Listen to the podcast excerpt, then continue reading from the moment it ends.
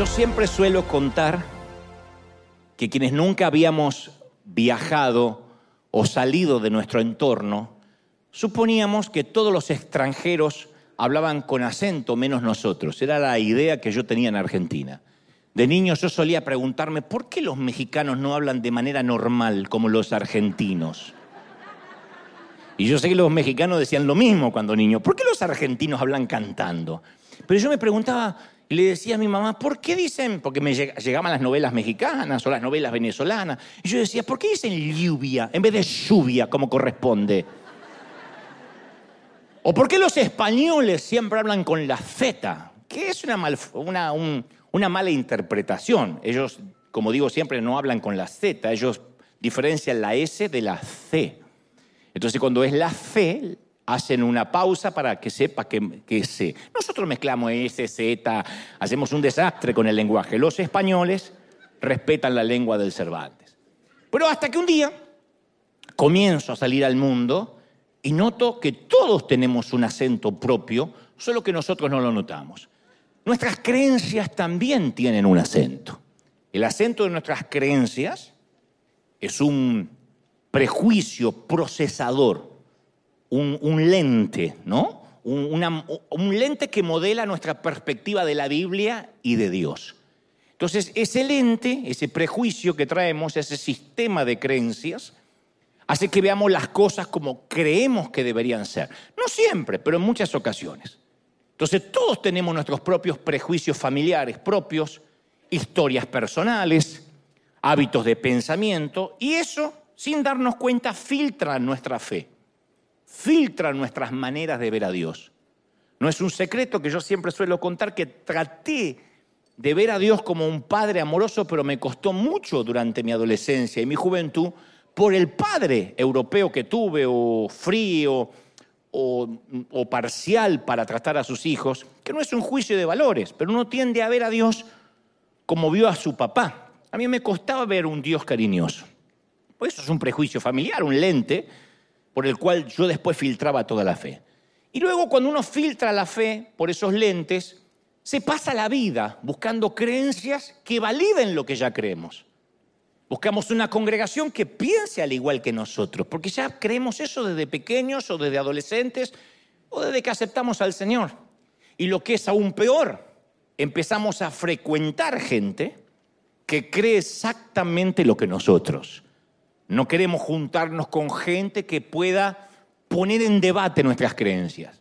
Y así como no somos capaces de distinguir nuestros propios acentos, tampoco podemos ver nuestros propios sistemas de creencias que definen, insisto, lo que observamos, lo que vemos, la manera en que creemos. Y el ver a Jesús con ojos nuevos, cuando digo ver a Jesús con ojos nuevos me refiero a redescubrir lo que ya está escrito. Los avivamientos, los moveres de Dios nunca vienen de algo novedoso, sino de volver a las fuentes, de volver a la senda antigua y redescubrir algo que estaba semioculto o que la cultura hizo que lo olvidemos. Entonces, ver a Jesús con ojos nuevos implica abrir la mente para cuestionar nuestras suposiciones, nuestros paradigmas, yo fui criado dentro de la tradición evangélica pentecostal. Nosotros no éramos pentecostal, éramos super, ultra, mega, archi, mega, archi, extra, super pentecostal. Éramos más que los pentecostales. Y fui educado con muchas verdades, de las cuales estoy profundamente agradecido, pero también con varias mentiras que lograron filtrarse y que no admitían debate alguno. Uno tenía que aceptarlo por fe y no cuestionar. Punto. Sí, pero ¿por qué tal cosa? No sé, no cuestione, acéptelo por fe. Y el cuestionamiento ya levantaba un espíritu de sospecha. Y durante mi etapa adulta, el Señor fue quitando poco a poco ese moho, ese musgo que infectaba la verdad. Y claro, el Señor lo hace cuidadosamente, de manera quirúrgica, para no dañar la verdad original. Es como se restauran a veces las obras de arte que especialistas tienen que ir a limpiar lo que puede dañar la obra de arte. Si va cualquiera con, una lavandina y le pasa así, arruina el cuadro. Entonces Dios lo hace de manera quirúrgica. Y tuve que desaprender muchos conceptos que me ataban a una creencia errónea y que estaba lejos del carácter de Dios. Mucho de lo que aprendí estaba lejos del Dios que después me tocó conocer. Cuando le, lo mismo que le sucede a un disco duro de una computadora cuando le entra un virus, que nuestra mente queda después con archivos que están infectados. Y si no desinstalamos esas tradiciones, va a socavar todo lo que hagamos, todo lo que creamos, todo lo que filtremos por ese archivo que está contaminado. Entonces, la mitad del crecimiento espiritual consiste en aprender. Qué lindo que es aprender y que Dios nos abra la mente. La otra mitad consiste en desaprender, que es lo que más nos cuesta a los cristianos. Oíste que fue dicho, mas yo digo, dijo el Señor. Y eso les hizo hacer un ataque de caspa a la mayoría. No querían desaprender los judíos lo que habían aprendido de la ley mosaica. Por desdicha, eso no ha cambiado. Una vez que aprendemos algo, ya no queremos desaprenderlo. Una vez que creemos algo, no queremos no creerlo.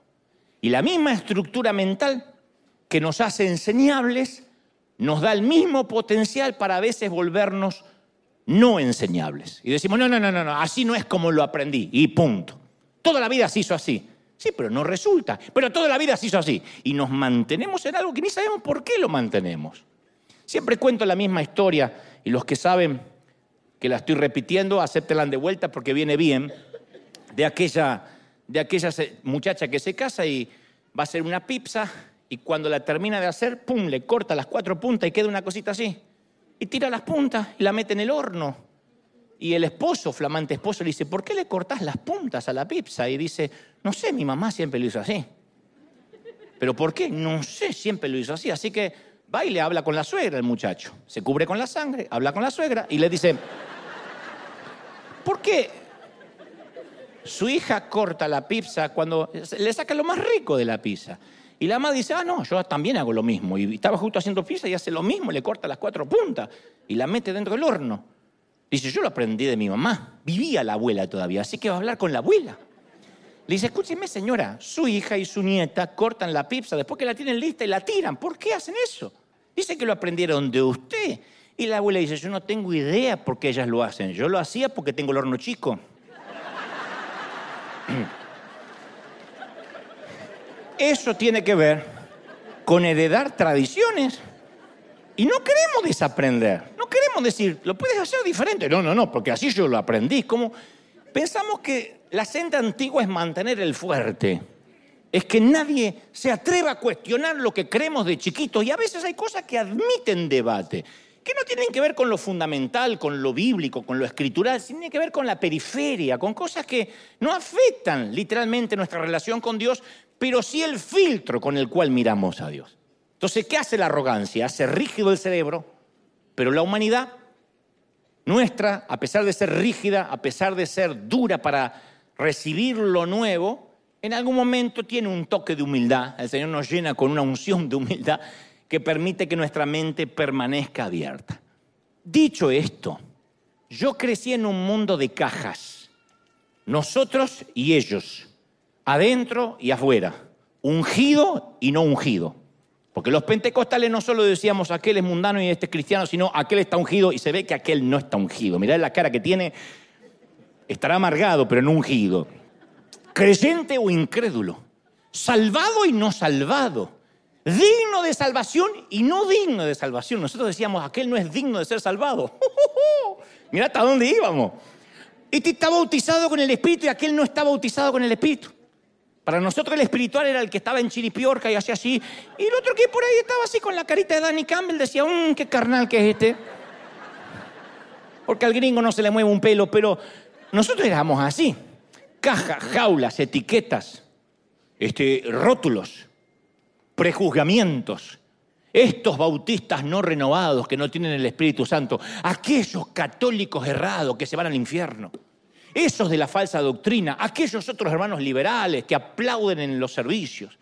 Entonces creamos, hablo de mi niñez, de la iglesia en la cual crecí, creamos miles de formas de categorizar y mantener a los otros a distancia, darlos por perdidos, marginarlos, condenarlos, Y a veces en algunas disciplinas las cajas vienen bien, son necesarias. Por ejemplo, le sirven a un médico clínico para distinguir un catarro de un tumor cerebral.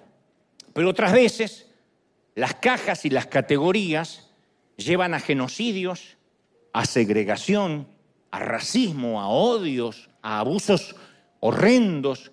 Entonces la tradición tiene la tendencia de quitarnos el enfoque de lo que Cristo hizo y centrarlo en nuestros propios esfuerzos.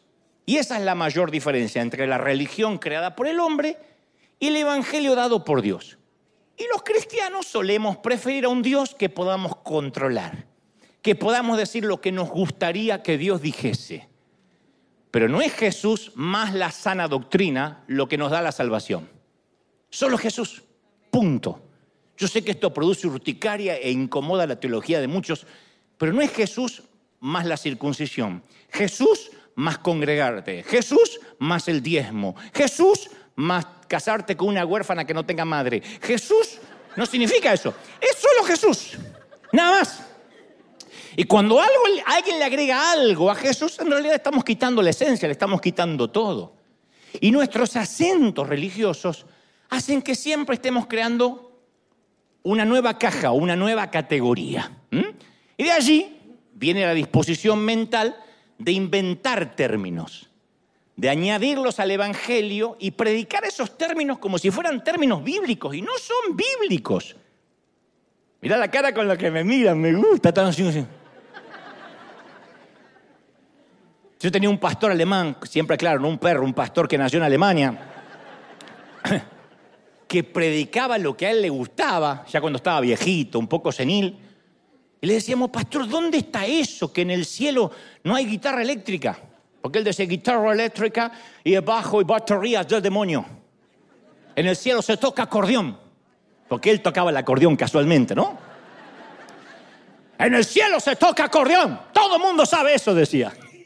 Entonces íbamos los jóvenes que tocábamos la música, todos los demonios que tocábamos, y, pastor, ¿dónde está la Biblia? Y decía esta maravillosa frase, no está, pero debería estar. y así somos a veces, no está en la Biblia, pero debería. ¿Ah? Dios se le pasó de, de agregarlo en las escrituras.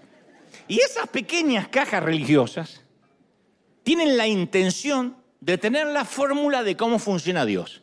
Entonces, si tengo la fórmula mágica, sangre de tritón, ojo de sapo. Y las palabras mágicas, abracadabra, yazán, cabellos de suegra. Voy a obtener el resultado correcto.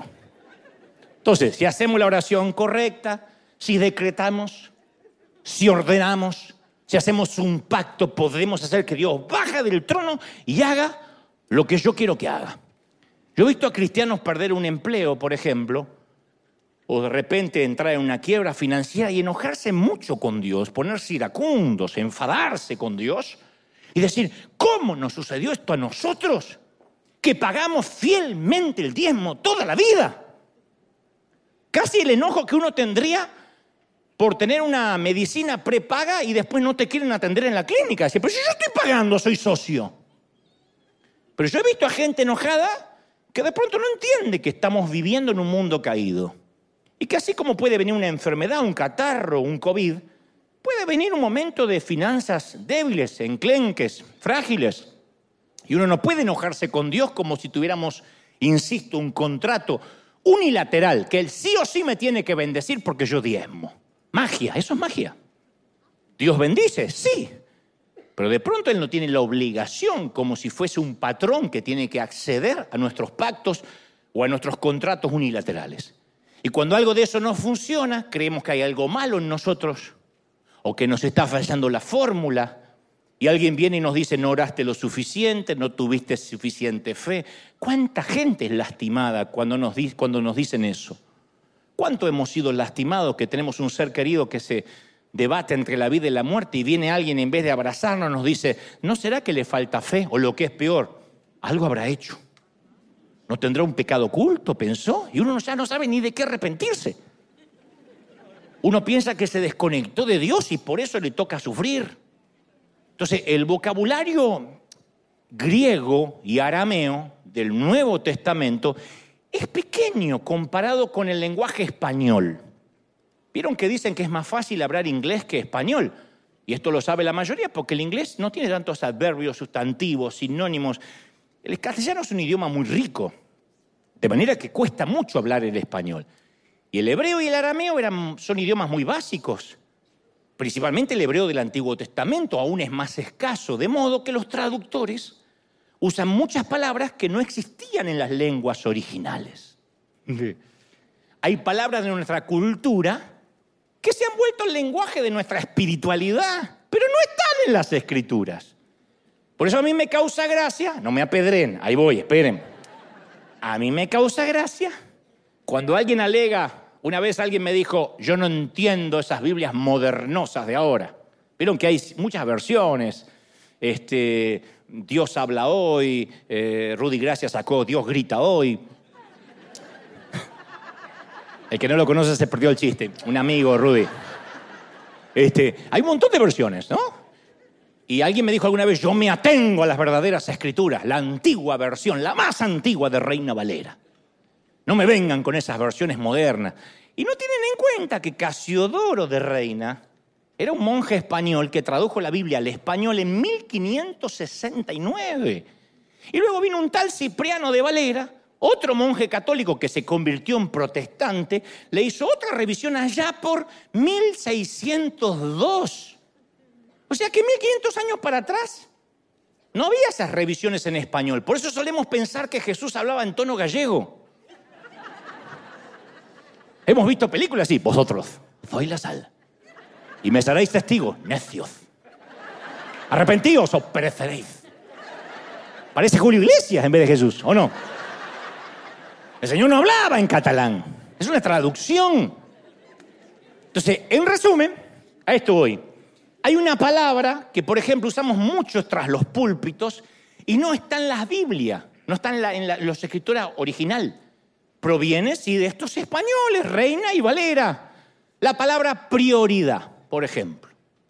Entonces, muchos predicadores hemos cometido el error de decir, Dios quiere ser nuestra prioridad. Este año pongamos a Dios como prioridad. Los maestros y doctores de la ley le hacían preguntas a Jesús que tenían intenciones solapadas, ocultas. En una ocasión específica le dicen, Jesús, ¿cuál es el mandamiento más importante? Esta es una pregunta de prioridades. Dame una lista, Jesús.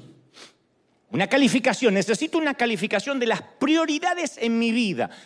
De la más a la menos importante. Esta era la pregunta. Debo confesar que la gente religiosa adora la lista de prioridades. Yo fui uno de ellos. Siempre hacía una lista cada año que validaba mi esfuerzo mis horas de oración, mi tiempo de servir en la iglesia y luego la comparaba con la lista de alguien más que no hacía lo mismo que yo. Yo decía, yo todos los domingos lo comienzo, la semana las comienzo en la iglesia, esa es mi prioridad, veo que algunos no. Pero había un problema enorme cuando le hicieron esta pregunta a Jesús, que las relaciones no funcionan con un sistema de prioridades. ¿Qué significa poner a Dios primero? ¿Es un porcentaje con relación al tiempo? ¿Es un porcentaje con relación al dinero? Por ejemplo, si le damos las primeras dos horas, el primer servicio del domingo, a Dios, ustedes, nosotros, ¿estamos dándole a Dios prioridad? ¿Y si venimos al segundo servicio no es tanta prioridad? Porque primero se levantaron, desayunaron, comieron, fueron al baño. ¿Será que no son tan prioritarios como nosotros? ¿quién decide cuánto debe darse a Dios para que sea una prioridad? ¿Cuánto es suficiente? ¿Existen ciertas prácticas espirituales como la oración, ir a la iglesia, que estén calificadas como eso es poner a Dios primero? ¿Y qué pasa cuando tengo un hijo enfermo que requiere cuidados intensivos 24 horas al día? Y no puedo ni orar, por lo menos oficialmente, tradicionalmente, no puedo venir a la iglesia, no puedo ni siquiera sembrar, no puedo ofrendar. ¿Cómo acomodo entonces la lista? ¿Quien tiene un hijo enfermo no tiene a Dios como prioridad? De hecho, alguien inventó una lista que no está en la Biblia y nosotros la damos por bíblica. Decimos, primero Dios, segundo la familia, tercero el ministerio, dice el Señor. ¿Dónde dice?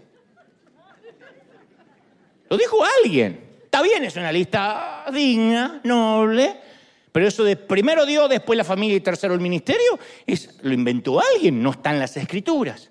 Una frase que no aparece. Entonces, ¿cómo responde Jesús a la pregunta sobre prioridades? Él dijo, el más grande y el más importante es amar al Señor, tu Dios, con todo tu corazón, con toda tu alma y con todas tus fuerzas. Y uno dice, bueno, esa es la prioridad. Pero después añade, el segundo es tan importante como el primero. el más grande y más importante también es este segundo. Amarás a tu prójimo como a ti mismo. Entonces, en lugar de hacer Jesús una lista de prioridades, nos presenta algo completamente diferente. Una relación en que Dios no es el primero, sino es el centro. No está arriba, está en el medio. Las listas siempre tratan de control y comportamiento. Dios está tratando de decir, yo quiero ser el centro de todo lo que haces. Te toca una temporada en el hospital, no me pongas arriba, póngeme en el medio, que yo esté en el medio. Me pones en el medio del matrimonio, en el medio de las finanzas, en el medio de tu trabajo. Yo quiero estar en el medio, en el centro de tu vida, no arriba y ya me sacaste de encima. Porque la prioridad es, ya está, ya cumplí con Dios, le di el diezmo. Pero el Señor no es el centro de tus finanzas.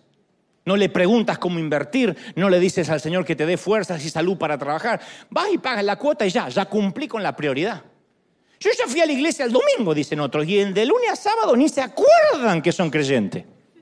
Uno lo ve por el y por la calle y son demonios al volante. Pero ya le di la prioridad. Y dice, no quiero ser la prioridad, quiero ser el centro. Como una pareja, como cuando uno está enamorado, enamorada, que dice, no me pongas en prioridad y me sacas de encima, quiero ser el centro. Entonces, la razón por la que sirvo a Dios no es porque esté en mi lista, porque es mi deber que cumplir, sino porque lo amo y me ama y es el centro. ¿Sí o no? ¿Es así? Centro. Ahora, de allí, a esto voy, es que nosotros alegamos, fulanito no es un hijo de Dios, no es cristiano, porque no tiene a Dios como prioridad en su vida.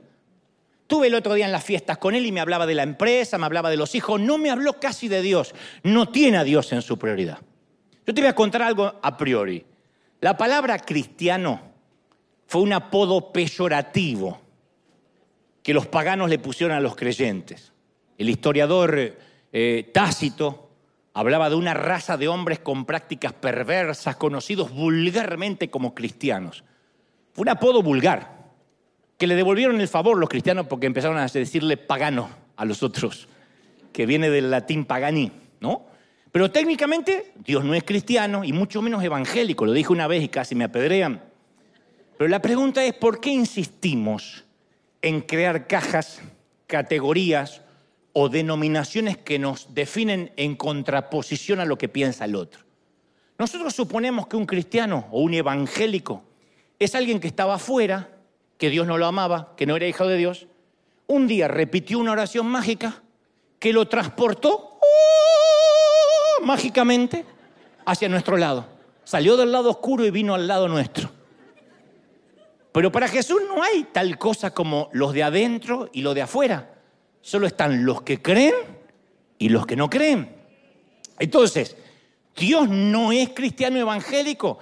Bueno, si la pregunta es si Dios trata a los extraños, a las personas de diferente denominación, los tiene alejados porque tienen otra religión o otra fe, y no los ama y no quiere saber nada con ellos hasta que no hagan una oración especial para entrar, entonces, no, Dios no es ese tipo de Dios evangélico. Creer es una actividad, no una categoría o una caja. Yo creo, es una cuestión de fe. A mí me suelen preguntar, ¿vos te considerás cristiano evangélico? Y yo siempre respondo, ¿me dirías primero qué pensás de los cristianos evangélicos y después te digo si soy uno? Y a veces, me dicen, sí, un evangélico. Hace poco alguien me dijo, un artista me dijo, sí, los evangélicos son los enemigos de los homosexuales, los que se oponen al aborto, los condenadores, los iracundos, los constructores de grietas, los que te condenan en las redes. Cuando alguien no piensa como él, te manda al infierno. Dije, ah, no, no, no, no, no, no, no, no soy uno de ellos, no. ¿Y qué son? Ni idea, soy de los que creen. Soy de los que creen, los que tienen relación, los que tienen un padre, pero no tengo nada que ver con la religión esa, nada que ver. Entonces, los cristianos tenemos fama de no poder convivir pacíficamente con alguien que no crea lo que nosotros creemos. Por eso te decía al principio, a veces hay que abrir la mente. Y mientras más nos llenamos la boca de tolerar la diversidad, más descalificamos y condenamos al que piensa distinto. Entonces, para Jesús las categorías no se dividen en nosotros y ellos, evangélicos y católicos, perfecto e imperfecto, santo y pecador. Por eso cuando descubrimos a Jesús con ojos nuevos, esto incomoda nuestras creencias heredadas, nuestros sistemas de prejuicios heredados. Porque el verdadero cristianismo no es una religión. Fue la proclamación del fin de la religión. La cruz es el fin de la religión. La cruz no es una nueva religión, o lo que es peor, la mejor religión de todas. El cristianismo y los evangélicos no somos el camino. Esto le va a molestar a alguien. Los evangélicos no somos el camino. Jesús es el camino. Jesucristo es el camino. Alguien tiene que decir, ese es mi Señor. Aleluya. La iglesia cuadrangular no es el camino, las asambleas de Dios no es el camino, los renovados, los bautistas, los presbiterianos no son el camino. Jesús es el camino. Y como te dije, yo me crié en una cultura donde los biblistas usaban las escrituras como una vara de medir para identificar quién estaba dentro y quién estaba afuera. Y esas barreras crearon polarización, segregación, división y nos mantuvo distantes del plano unificador de Dios. Entonces, el camino más fácil para marcar las reglas es que nosotros estamos dentro. Menos mal que estamos dentro y hay gente que está afuera, que no son los que no pudieron entrar. Estoy hablando en términos metafóricos. No importa si eras por cuestiones periféricas. No, importa si aquel estaba afuera porque las damas se tiñen el cabello. Hay iglesias que dejan gente afuera porque se hizo un tatuaje. Está fuera del camino del Señor porque se miró el juego del calamar por Netflix. Está fuera porque le va a México en vez de Argentina. Bueno, ahí debería estar afuera, ahí debería, eso es pecado. Pero eso no importa que era periferia, nos reconfortaba que, que nosotros estábamos en lo correcto y ellos estaban en lo erróneo. Porque si yo estoy en lo correcto, soy salvo. Pero en Romanos 10:13, Pablo le escribe a la iglesia de Roma recordándole lo que hace latir el corazón del Señor. Romanos, le dice a los romanos, todo. Me gustaría que repitan esto, sí, todo. Esa. Me siento un predicador moderno. Dígale que está sola, volteate a tú. No, no, no, no, no. Todo. ya está bien, una, una vez, pues. Todo el que invoque el nombre del Señor será salvo. Dijo todos, todos. ¿Cómo todos? Algunos dicen, no, no, no, no, ¿cómo todo? ¿Cómo todo? ¿En qué sentido lo dijo? Segunda de Pedro 3.9. No quiere el Señor que nadie muera, sino que todos se vuelvan a Dios. Bueno, bueno, no puede estar hablando en serio. Primera de Juan 2.2. Él se ofreció en sacrificio para que nuestros pecados sean perdonados, y no solo los nuestros, sino los de todo el mundo. Primera de Timoteo 2.4. Él quiere que todos se salven y lleguen a conocer la verdad. Y se ve que el Señor cuando inspiró las escrituras dijo, debe haber algún ganso que todavía no entiende. No por nosotros, pero los que vienen al otro servicio. Primera de Timoteo 4.10. Por eso mismo trabajamos y luchamos porque hemos puesto nuestra esperanza en el Dios viviente, que es el Salvador, el Salvador de todos, especialmente de los que creen. Especialmente los que creen, pero es el Salvador de todos. ¿Cómo es el Salvador de todos, pero especialmente en los que creen? Tito 2.11, pero Dios ha mostrado su bondad al ofrecer la salvación a toda la humanidad. Romanos 5:18, y así, a través de la ofensa de un hombre, puso bajo la condenación a todos los hombres. Así también, el acto justo de Jesucristo hace justo a todos los hombres para que tengan vida. Entonces, el Evangelio, la buena noticia, es que Jesús nos incluyó a todos en su vida, en su relación con el Dios el Padre. La buena noticia es que lo hizo sin nuestro voto si lo creemos o no. No lo hace más o menos verdadero. Entonces, ¿qué o quién me salva? o lo hizo Dios en Jesús o me salvo yo mismo.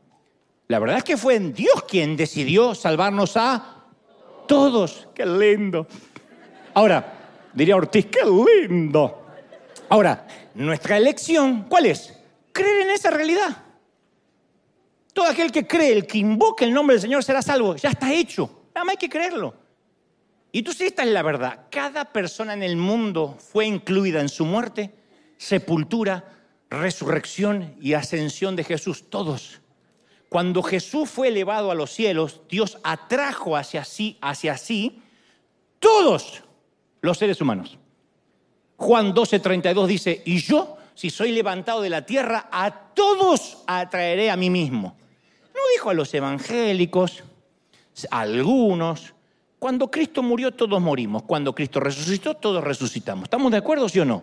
Y el apóstol escribe, de aquí en adelante, a nadie juzgaremos según la carne. Segunda de Corintios 5, 16.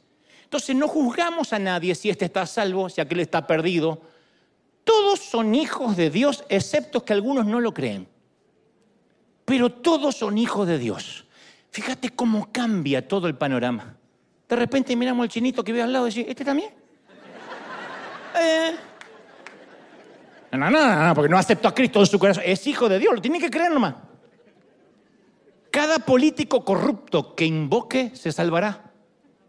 Junto con cada republicano, con cada demócrata, con cada inmigrante, cada socialista, cada comunista, cada capitalista, cada heterosexual, cada homosexual, cada persona que no podemos soportar, cada persona que no toleramos, tan pronto crea que es un hijo de Dios, Él vino por todos, nos guste o no nos guste. Yo me ha tocado entrevistar a vedette, artista, y me han dicho, ¿qué haces con ese mundano? Es un hijo de Dios. Y cuando estoy con ellos, el Espíritu Santo da testimonio a mi corazón y dice, es mi hijita, pobrecita. Está maquillada y estirada y operada porque lo... Pobrecita, lo único que puede cambiar lo de afuera. Y mal cambiado. Pero lo, lo de adentro, lo de adentro, yo estoy operando en esa persona. Yo no sé ustedes, pero yo, hay algunas formas de creer, de vivir, de vestir, incluso de votar, que me son más difíciles de aceptar que otras. Digo, ¿cómo pudieron votar a ese? ¿Y cómo puede vestirse así? Pues yo ya me estoy poniendo viejo, no tanto como ustedes, los voy a enterrar a todos. No obstante, ya me vuelvo intransigente. Ya empiezo a parecerme a mi pastor alemán y a decir lo que me gustaría que Dios dijese. Esa música es del diablo, no la entiendo. A mí el reggaetón me, suena todo igual, siempre el mismo ritmo, siempre son lo mismo. Pienso que Maluma es una pomada antihemorroidal. Yo no, no.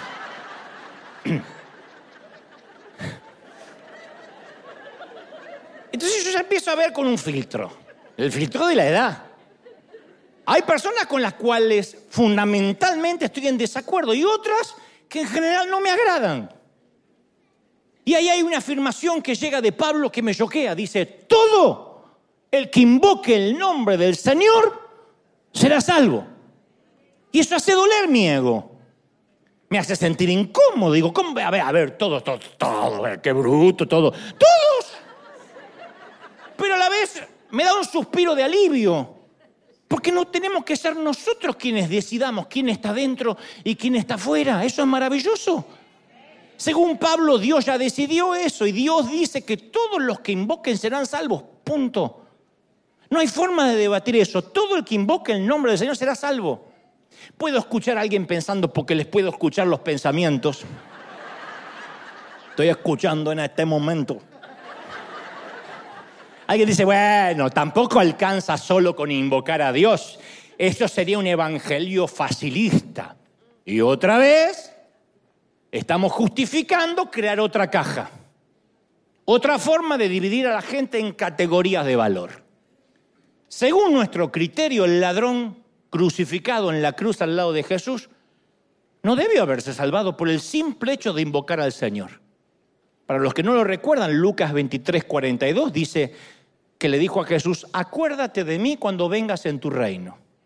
Esto en palabras contemporáneas es, hey, ¿te va a acordar de mí, no? Gracias. Bueno, no podía ser así, pues estaba crucificado, pero...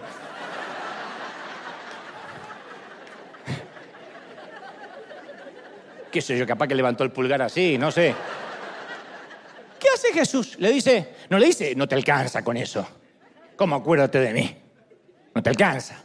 No, Jesús dice, de cierto te digo, hoy estarás conmigo en el paraíso. El tipo, el tipo, el que le dice a Jesús esto, no expresó ningún derecho moral para recibir el favor de Jesús. No hizo ningún mérito. No prometió ser bautizado. No hizo los compromisos del discipulado. No prometió diezmar. No dijo que se iba a congregar. No dijo que iba a asistir a las células si lograba bajarse de ahí. No prometió ir a la reunión de oración. No mostró crecimiento en la santificación. No mostró fruto. Viste que nosotros somos. ¿Dónde está el fruto? Le buscamos los frutos a los demás. Estamos secos como un palo viejo, pero buscamos fruto a los demás. No repitió la oración del pecador. No hizo la oración del penitente. El tipo no dijo, Señor Jesús, te recibo en mi corazón. Nada. No pasó al altar. Reconoció, invocó, reconoció que el Señor era el Salvador. Lo reconoció. Acuérdate de mí cuando estés en tu reino. Al decirle cuando estés en tu reino, lo reconoció como el Salvador, a diferencia del otro que se burlaba. Entonces, ser un hijo o una hija no tiene nada que ver con ser digno. Somos hijos e hijas de Dios por nacimiento, no por mérito. Ningún bebé nace como resultado de sus esfuerzos. Cuando un doctor grita en el canal de parto, vamos bebé, vamos con fuerza, tú puedes, mijo. La madre es la que hace el trabajo duro. El chamaco aprovecha el viaje. ¿O no? Entonces, el, nacimiento espiritual ocurre por gracia cuando creemos. Efesios 2.8 declara, porque por gracia sois salvos. ¿Por medio de qué? De la fe. Y esto no es de ustedes, no es de vosotros, porque es don de Dios, no por obras, para que nadie se gloríe. Nadie puede decir, yo soy más salvo que tú. Y sale el hijo, salvo, salvo. No, no es así.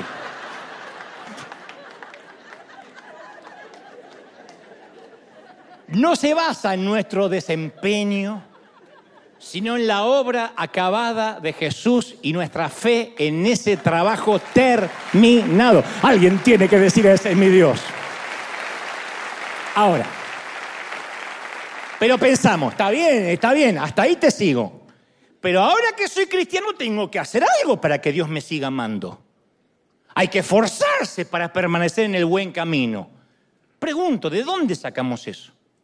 Jesús murió por nosotros antes que naciéramos, antes que hiciéramos nada malo ni nada bueno. No habíamos nacido ninguno de nosotros cuando Jesús subió a la cruz. Pero nosotros creemos la falsa teología de que Dios nos ama porque murió por nosotros, porque Jesús murió por nosotros. A mí me predicaban eso, que Dios nos amaba y nos toleraba porque mandó a su Hijo para morir por nosotros. La realidad es que Jesús murió por nosotros porque Dios nos ama. ¿Me siguen, sí o no? La primera frase suena espiritual. Dios nos ama porque Jesús murió por nosotros. Suponemos que cuando Dios nos ve, nos quiere matar, pero se pone Jesús, no, no, no toque, no lo toque. Yo quiero reventar a este mexicano, salvadoreño. Si al menos fuera argentino. Es como que. Cuando ustedes prediquen, pongan el ejemplo que quieran. Yo, yo, yo, quiero matar, te agarro que te ahí. Y está Jesús ahí, no, no. Decía mi pastor, el Señor nos quiere, Dios nos quiere liquidar, pero ve a Jesús y se detiene. Entonces uno supone que cuando Dios nos ve, no nos ve a nosotros, nos ve a través de Jesús y por eso nos tolera y nos aguanta. Pero si leíste Juan 3:16, sabrás que no es así. Dios no nos ama porque Jesús murió por nosotros. Jesús murió por nosotros porque nos amó primero. Porque nos ama. Por eso de tal manera amó a quién? Al mundo. De tal manera Dios amó a los evangélicos, no, al mundo, a todos. ¿A, quiénes? Él nos amó primero. Antes que hiciéramos nada y antes que Jesús lo hiciera todo. Pero suponemos que Dios está enamorado de la futura versión nuestra, de la versión perfecta, de la versión imposible. La pregunta es, ¿ama a la persona que somos hoy mismo en este momento con todos estos errores? Y uno dice, bueno, qué sé yo, quizás si pudiera dejar de fumar, dejar de maldecir, de gritarle a mis hijos, dejar de hablar mal de Dante y los argentinos. Tal vez ahí Dios podría amarme. Ahora solo me tolera, pero ya sé que Dios me va a amar un día. David, escribió el Salmo 103.13 y dijo, el Señor es como un padre con sus hijos, tierno y compasivo con los que le temen. Él sabe, dijo David, lo débiles que somos. Se acuerda de que somos tan solo polvo. Un padre con sus hijos. Entonces, cuando tenemos hijos son parte nuestra, ¿sí o no? Son una extensión nuestra. ¿Cuál es el único requisito para que alguien sea un hijo? Existir. Para ser hijo nuestro no hay nada que hacer. ¿Qué tiene que hacer un hijo para ser hijo? Nacer. Y nada de lo que haga lo descalifica como hijos. ¿Sí o no, padre? No me miren así que parecen los que van a matar a los hijos en cualquier momento. Ni siquiera tienen que creer que son nuestros hijos para poder serlo. Pueden creerlo, pueden no creerlo, son hijos nuestros. Incluso si uno de nuestros hijos decidiera no volver a hablarnos nunca más, no podría cambiar su identidad de hijo. ¿Es así o no es así? No te hablo más, te odio. Es tu hijo igual aguántese.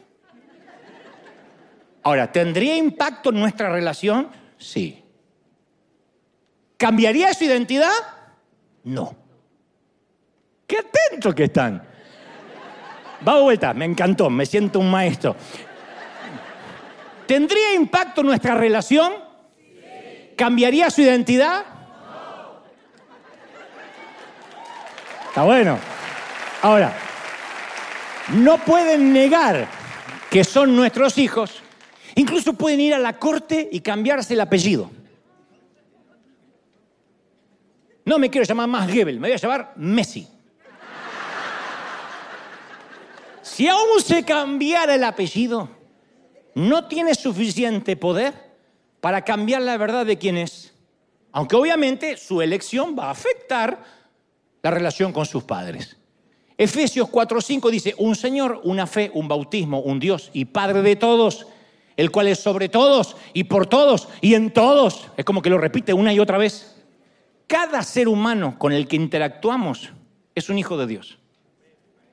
Porque solo lo único, que tiene que hacer es invocar a Dios para aceptar esa realidad. Yo no puedo decir, aquel es un hijo del diablo. El ladrón de la cruz, esos dos que están al lado de él, son hijos del diablo. Hijos de Dios. Pero nos cuesta comprender horrores ese tipo de gracia. Y razonamos y decimos, no, no, no es cierto. Cualquiera no puede ser un hijo de Dios. ¿Cómo que cualquiera es un hijo de Dios? Mucho menos si no es un buen cristiano. Yo titulé este mensaje, Homero no es un hijo de Dios. Y falta el subtítulo que es, y otras legendarias mentiras evangélicas. Y literalmente durante esta semana me enviaron a arder en el infierno. Los Simpsons, yo sé que la mayoría jamás lo ha visto, porque es ahora justo cuando lo pasaban en Fox estaban, estaban orando, pero Los Simpsons es una serie animada que fue creada en 1989, primero para la Fox por Matt Groening y después la compró el holding de Disney. Y Homero representa el estereotipo en la caricatura, en la animación, del tipo grosero, incompetente, el tipo estorpe, vago, mal padre, peor esposo, descuidado, se dedica a ir a la taberna, beber cerveza, ver la televisión. Entonces pude haber titulado el mensaje con alguien de la vida real. Yo iba a poner, el Puma Rodríguez no es un hijo de Dios. Taylor Swift no es una hija de Dios. Bukele no es un hijo de Dios. Oh. ¿Viste que pensaron? Él sí. ¿Se dan cuenta? ¿Se dan cuenta? ¿Me siguen? ¿Me siguen? ¿Por qué uno sí, por qué el otro no? Ay, no, porque con lo que Bukele está haciendo.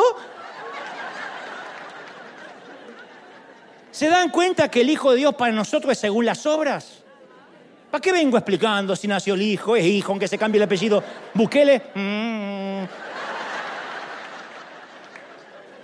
Paquita la del barrio. Rata de dos patas, te estoy hablando a ti aunque un bicho rastrero, aunque sea muy chiquito, así era, comparado contigo, una hija de Dios. a un paso de invocar al Señor. De hecho, cuando yo posteé lo de Homero, dije, voy a un personaje ficticio. Alguien me escribió debajo un estudio bíblico sobre Cristian Castro. Pobrecito, no lo perdonan.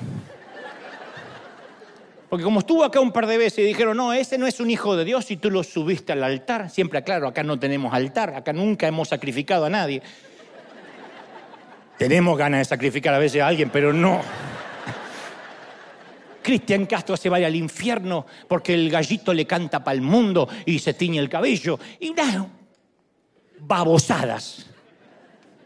Y a pesar de que yo puse a Homero, y es un simple dibujo animado, la sola mención que Homero no es un hijo de Dios y que eso constituía una mentira evangélica, hizo que quisieran crucificarme. Esto muestra a las claras que vivimos clasificando quién es salvo y quién no, según lo que aparenta ser. Aquella mujer, mira cómo se viste, se nota que es salva. Aquella, en vez de una falda, parece un cinturón. Esa se va al infierno, mira.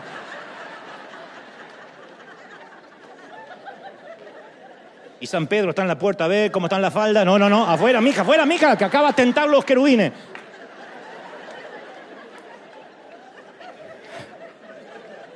Y nosotros decimos, no, no, no, no, me ponían, Dios no puede considerar a su hijo a un tipo como Homero. Uno me dijo, no cumple los requisitos. ¿Qué requisitos? Los requisitos de la caja evangélica. Y yo te voy a contar por qué la mayoría pensamos mucho tiempo de este modo. Los que nacimos en un hogar cristiano o más o menos fuimos criados en un hogar cristiano, desde muy niños aprendimos. Yo aprendí de chiquito que Dios detestaba las malas calificaciones en matemáticas y que Dios entristecía cuando los niños nos olvidábamos del regalo del Día de las Madres. Ese era Dios. Después fui a la secundaria y descubrí que los intereses, de Dios se expandieron un poco más. Ahora estaba obsesionado con el sexo, Dios, con las malas compañías y las drogas.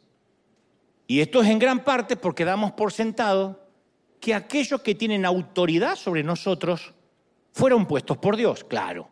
Por lo tanto, pensamos que ellos piensan como Dios piensa. Y si fueron puestos por Dios, algo que les disgusta o le gusta a mi mamá, o al pastor, o a la maestra, seguro que es algo que le gusta o le disgusta a Dios. Dependiendo de nuestra edad, recibíamos mensajes diferentes de cómo debe lucir y actuar una persona salva. Por eso es inevitable suponer que la aceptación de Dios se basa en nuestro comportamiento, porque eso lo traemos de chicos. Si no hago esto, Dios no me va a amar, Dios no va a estar feliz. Si cruzo la línea, Dios se va a enfurecer. En realidad la que se enfurecía era nuestra mamá, la maestra, el pastor, pero Dios cargaba con la mala reputación.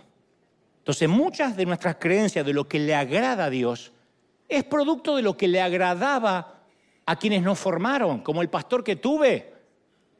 La acordeón es de Dios y la guitarra eléctrica del demonio. Él era lo que le agradaba y le desagradaba a él, no a Dios. Él estaba envejeciendo, no Dios. Dios no envejece.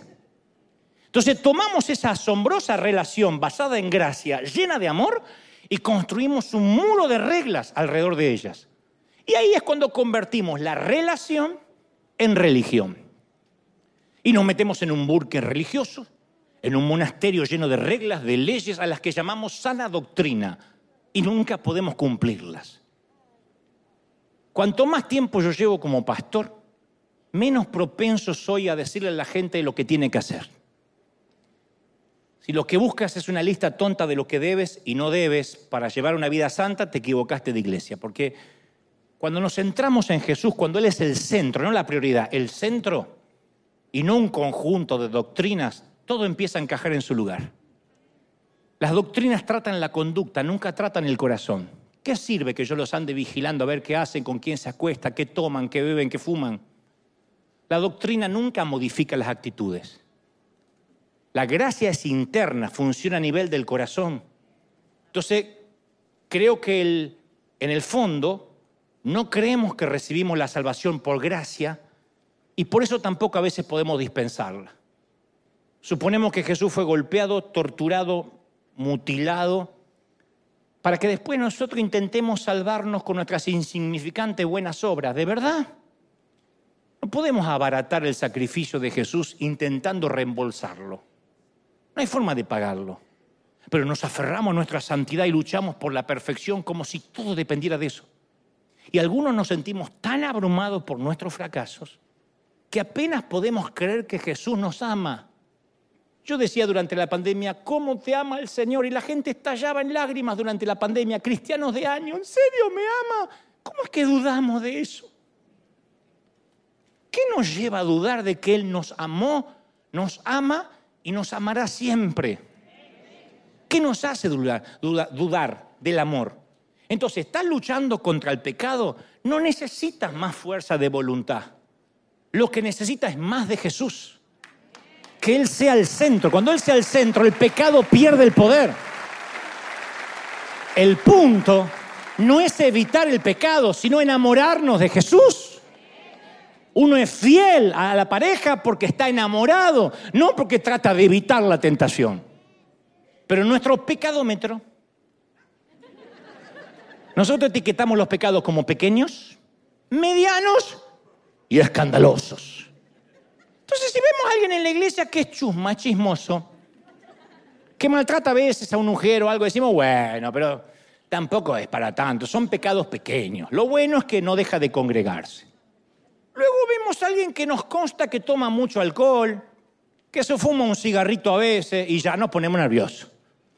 Decimos, Dios va a tener que llamarle la atención, ¿eh? Mm, que Dios se apiade de su alma. Va a tener que arreglar su vida si quiere estar cerca de Dios. Y después nos encontramos con un pecador escandaloso. Uno que se acuesta con la novia o es prostituta, es gay o abortista. Y decimos, ese va a en el infierno. ¿Y cómo me voy a gozar cuando lo voy a quemarse? Porque de Dios nadie se burla. Ya veremos el día del juicio. ¿A dónde va cada uno? Así somos. Y en ningún lugar de la Biblia encontramos que Dios haga distinción entre diferentes niveles de pecado. Él hace una lista y pone al chismoso al lado del homicida. Fíjate cuántos asesinos habrá hoy.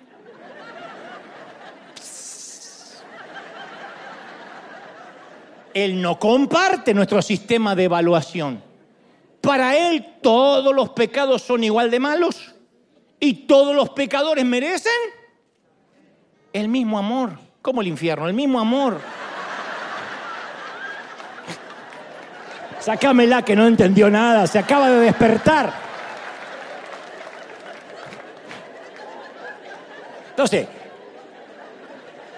es evidente que los pecados tienen diferentes consecuencias. Algunos hacen que te metan en la cárcel, otros que te rompan la cara. Algunos quizás no se van a notar. Para Dios, todos los pecados son iguales, todos merecen el mismo perdón y el mismo amor.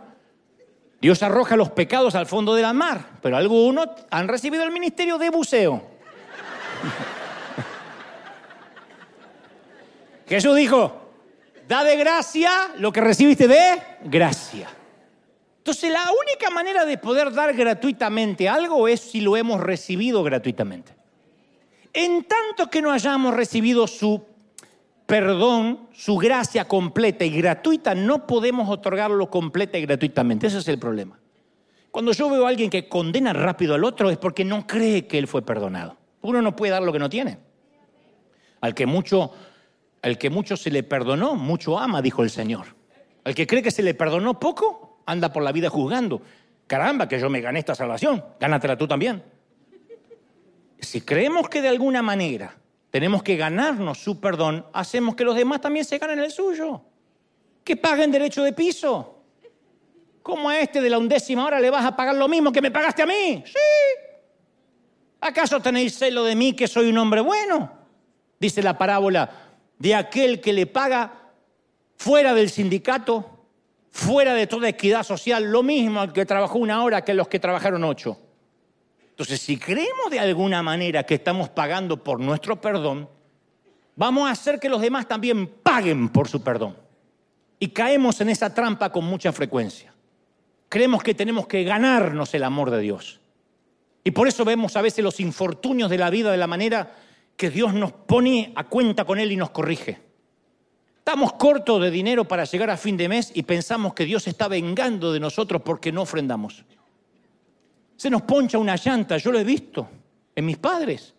Se ponchaba una llanta, el auto se detenía y mi madre decía, esto es lo que nos merecemos por salir sin orar. Y mi papá cambiando la rueda, ¡y! Esto te pasa, viejo, yo te dije, oremos, oremos. No colaboraba con el arca y ayudaba con el diluvio la vieja. Señor, yo sabía que ibas a permitir esto porque no hicimos el devocional, es que me levanté tarde. ¿Te puedo decir algo importante? Dios nunca te va a hacer pagar por el mal que hiciste, vas a vivir las consecuencias. Porque Jesús no te va a hacer pagar nada porque Él ya pagó el castigo completo. Consumado es. ¿Sí o no? Esto me trae a la mente un incidente doméstico que alguna vez conté. Hace muchos años le cerré la puerta del auto, ¡paf! con todo, sobre los dedos de mi hijito Brian. Actualmente es el director, sé cómo está dirigiendo con esos dedos. Esto ocurrió afortunadamente cuando él tenía ocho años. Puso la manito así para bajar y yo, ¡pa! Cerré la puerta. Perdón, perdón, perdón, decía yo. Él decía, está bien, está bien, está bien. Estaba blanco del dolor. Y yo repetía frenéticamente, perdón, perdón, perdón, perdón. Está bien, papá, me dice cuando se puede recomponer. Dice, fue un accidente. dije, no, no, no, no, no, no, no, no. Perdón, la culpa que tenía. Porque él probablemente pensaba, ¿por qué no se calla y me deja llorar en paz? Entonces me dice, te perdono, está bien, te perdono, pa. Pero a mí no me alcanzaba. Lo veía llorar indefenso. Dice, no, no, no, no, no, no. Me senté y dije, quiero que agarre mis dedos, agarrame mis dedos, agarrame mis dedos. Y me dice, yo no quiero agarrarte los dedos con la puerta, no soy tan bruto. Y yo le digo, es que yo me voy a sentir menos culpable. Si me agarra mi dedo, me voy a sentir menos culpable. El problema es que Brian no era que no me estaba otorgando el perdón. El problema es que yo no estaba recibiéndolo. Yo quería que estuviésemos a mano. Desafortunadamente muchos van por la vida cristiana con la mentalidad, agárrame los dedos, Dios, agárrame los dedos, Dios. No recibieron el perdón que Dios proveyó de manera gratuita. Así que ¿qué quieren que Dios los haga sufrir un poco para saber que están pagando? Ellos creen que si Dios los hace sufrir un poquito, los hace sentir mejor acerca del pecado que cometieron. De allí viene el origen de las penitencias. Por eso las penitencias funcionan en muchas iglesias o en muchas religiones.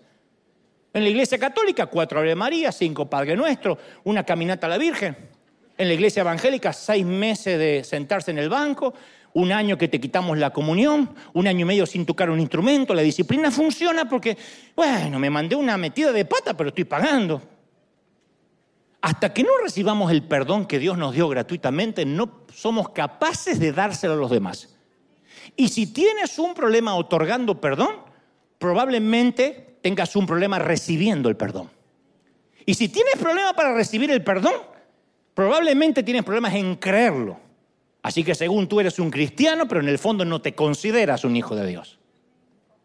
Porque si te consideraras un hijo de Dios, recibirías el perdón. Esto no es una licencia para salir a pecar. Bueno, hago lo que quiera, total soy hijo de Dios. Porque vas a pagar las consecuencias. Porque va a afectar tu relación con Dios. Uno más se enamora de Jesús, menos poder tiene el pecado sobre nosotros, no nos, no nos atrae. Más nos llenamos el depósito de Cristo, más nos alejamos del pecado, de la mala vida, de las tentaciones. Así funciona. Jesús vino a buscar y a salvar los que están perdidos. No esperó que deambularan por la puerta de la sinagoga. Él mismo se invitaba a sus casas a comer y no tenía prisa por irse. Entonces su deseo de estar con lo que nosotros llamamos pecadores a mí me asombra, pero más me asombra cómo a los pecadores les gustaba estar con él. Viste que lo típico es que la gente mala no quiere estar con gente que supuestamente es buena y a la inversa. Por eso los pecadores evitaban a los fariseos y viceversa. Los fariseos insistían en que se cumpliera un estricto código de conducta antes de aceptarlos como judíos genuinos. Entonces, desde la superioridad del púlpito, predicaban normas, doctrina, que ellos eran incapaces de cumplir, le dijo el Señor, hipócritas.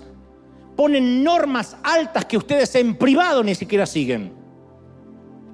Pero la Biblia muestra que los pecadores se sentaban a la mesa con Jesús, pasaban horas escuchándolo, haciéndole preguntas, riendo, llorando. Quedaban cautivados por su compasión, fascinados con sus explicaciones de cómo vivir. Y Jesús los dejaba pertenecer mucho antes de que creyeran. Mucho antes de comportarse como cristianos o de guardar alguna doctrina. Los amaba antes de que guardaran alguna doctrina. Le dijo a la samaritana, a la prostituta, hija. Hija, ¿de verdad qué hizo para ser hija? Esta mujer cobra por los favores sexuales que dispensa. Y le dices, hija. Pero nosotros los cristianos hasta solemos ser groseros.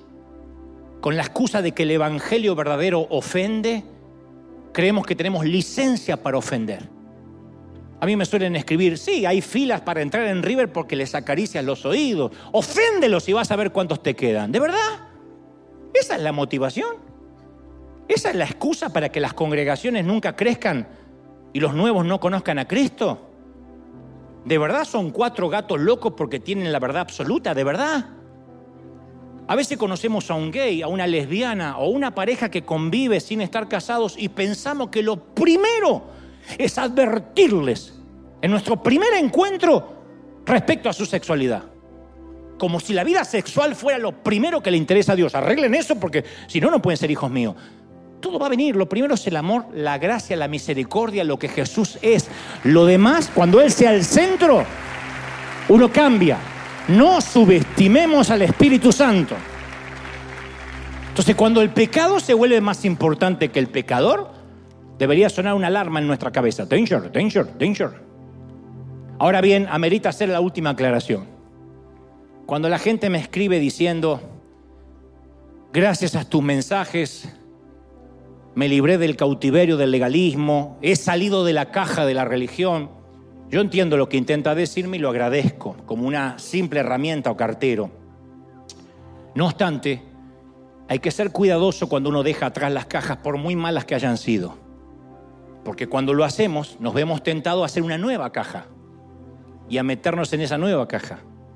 Es muy fácil, así estamos, de volvernos arrogantes y farisaicos de nuevo y juzgar a las personas que siguen en aquella caja que nosotros acabamos de salir. Porque involuntariamente seguimos participando en la división de los seres humanos, en las clasificaciones de control, de juicio. Nuestra arrogancia es que a veces construimos una caja nueva y dejamos a Dios afuera. Por eso nunca vamos a decir que en River tenemos la verdad absoluta. ¿Cómo la vamos a tener si el que está predicando acá es un simple carretero roto como la mayoría que escucha? Somos apenas un grupo de gente quebrada que hemos sido invitados a la mesa del Señor. Algunos se están cambiando, otros están en proceso, otros van a tardar toda la vida. Dios nunca respeta las cajas que construimos. Pero conociendo al Señor como lo conozco, si los Simpsons fueran parte de la vida real, te aseguro que se metería en la taberna de Moe y le diría a Homero cuánto lo ama. Y le aseguraría que cuando subió a la cruz pensaba en él. Y por sobre todo le diría que siempre fui hijo de Dios. Que lo único que tiene que hacer ahora es simplemente creerlo. Ese es el Evangelio y esas son las buenas noticias. ¿Sí o no? Ahora un aplauso grande, fuerte al Señor de señores. Aleluya. Cuando te ponga de pie, dale un aplauso grande, gigantesco al Señor de señores, al Rey de Reyes. Somos hijos de Dios. Aleluya. ¡Wow! Alguien tiene que celebrar y decir, Señor, este, este, este, este, este es el Evangelio, esas son las buenas noticias. ¡Wow! ¡Impresionante! Cuando hacemos la gira, esta presidente, yo suelo decirle, no esperes a que yo te haga repetir una oración, porque sería insultar vuestra inteligencia. Y siempre hay allí políticos, artistas, católicos, ateos, judíos. Le digo, no te voy a hacer repetir una oración. Ustedes saben cómo hablar con un padre. Solo tienes que creerlo. Porque si repites una oración sería un rezo. Y estaría repitiendo como loro. Tú sabes cómo hacerlo.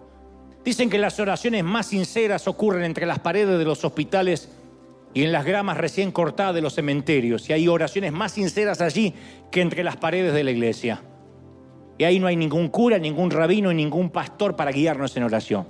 Uno sabe cómo buscar a Dios. Señor, ayúdame. Todos hemos dicho eso en alguna ocasión. Y solo con creerlo. Luego Jesús hace el centro de nuestra vida, no la prioridad. Y a partir de ser el centro no se trata ni de congregarnos más, ni de diezmar, ni de ser evangélico, ni buscar una sana doctrina, ni fijarte que te van a decir cómo tienes que vestirte y a qué estas tienes que ir. Y si puedes o no puedes bailar. Y si a partir de ahora puedes dejar esto y puedes hacer lo otro. No hay ninguna regla. Lo único que tienes que saber que no hay nada que pueda separarnos del amor de Dios, ni lo alto, ni lo profundo, ni lo presente, ni lo porvenir, ni ninguna otra cosa creada nos separará del amor de Dios. Alguien tiene que decir, ese es el Señor. Aleluya. Al Rey, bendito sea. Ha liberado el Señor nuestras almas y nuestras mentes hoy. ¡Wow! ¿Lo recibes, sí o no? Levanta tus manos al cielo conmigo, ya casi nos vamos.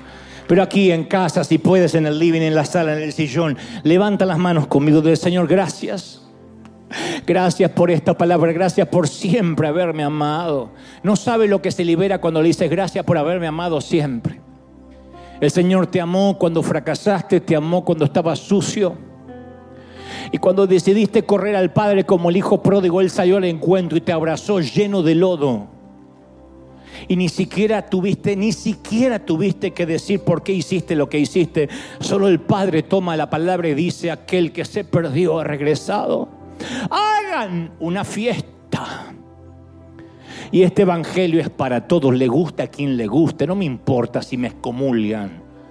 Evangelio es para cualquier católico, para cualquier judío, para cualquier musulmán, para cualquier testigo de Jehová, para cualquier hermano libre, para cualquier hermano de los santos de los últimos días, para cualquier reformado, presbiteriano, para el que tenga el bautismo del Espíritu y para el que no lo tenga, para el bautista y para el pentecostal, para el que no cree en nada, el que dice no creo en Dios, tan solo cuando lo creas vas a recibir esta verdad que sigue siendo verdad aunque tú no lo creas.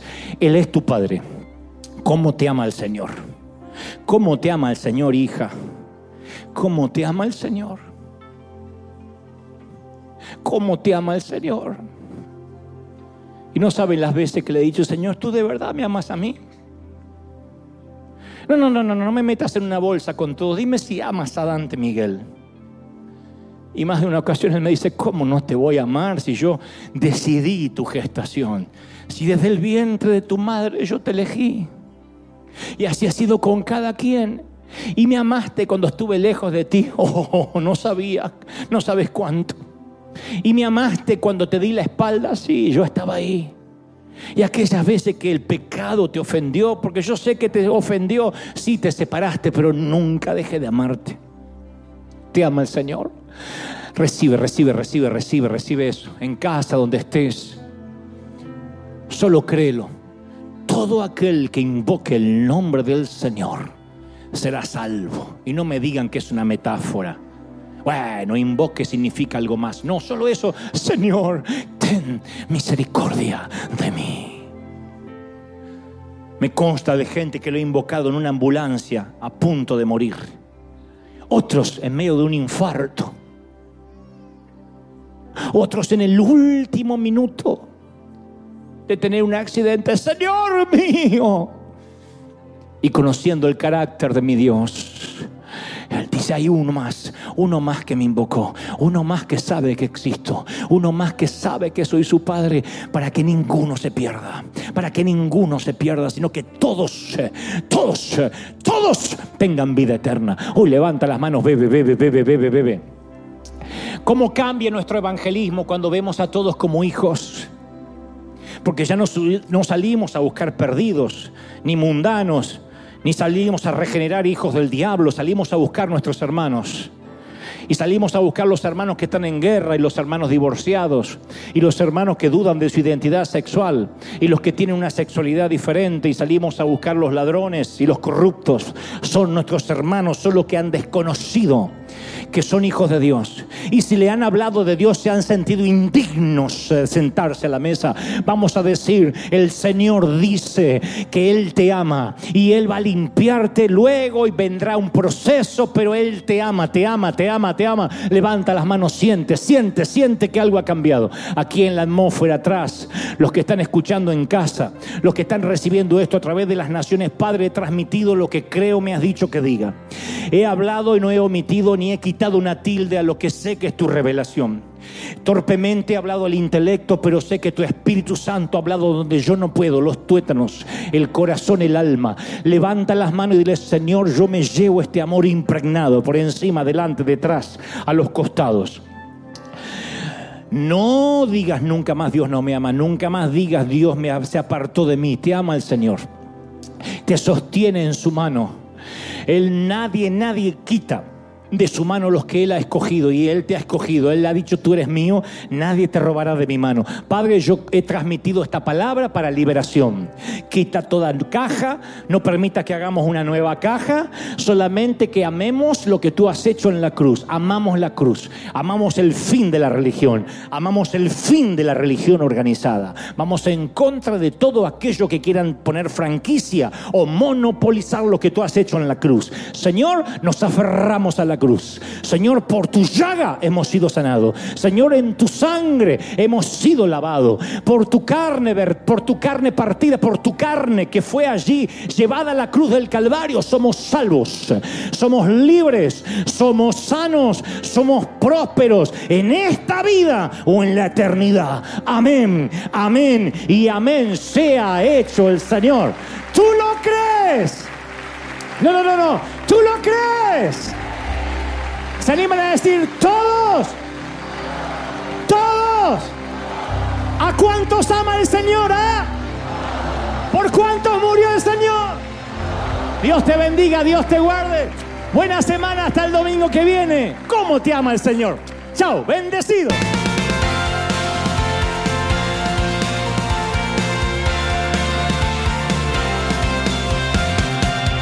Apareciste una noche de soledad Abandonado y perdido te reconocí. Tu voz diciéndome no temas, yo estoy aquí.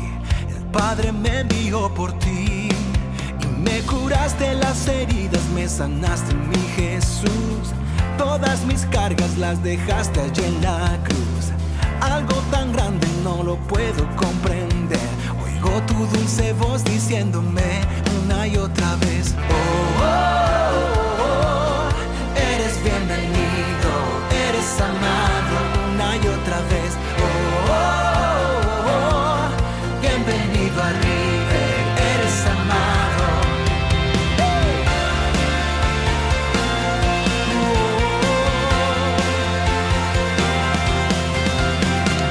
Apareciste en una noche de soledad, abandonado y perdido te reconocí. Tu voz diciéndome no